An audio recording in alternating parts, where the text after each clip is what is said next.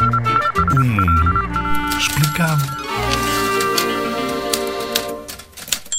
Muito se tem falado de sarampo em Portugal nos últimos dias. Tem-me dado todas as garantias, não só pela sua competência pessoal, mas da equipa toda de profissionais de saúde pública e do terreno, de que não só o surto está a ser acompanhado e controlado, como a resposta está a ser a resposta adequada. O sarampo é uma doença infecciosa que passa de pessoa para pessoa por via respiratória através das partículas de saliva quando temos tosse de evolução rápida, afeta sobretudo as crianças, no entanto, nos países em que se aplica a vacina, atinge normalmente quem não é vacinado.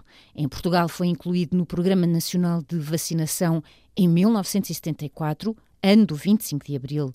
Se tiverem dúvidas, procurem a ajuda de um adulto para ver a vossa caderneta de vacinas.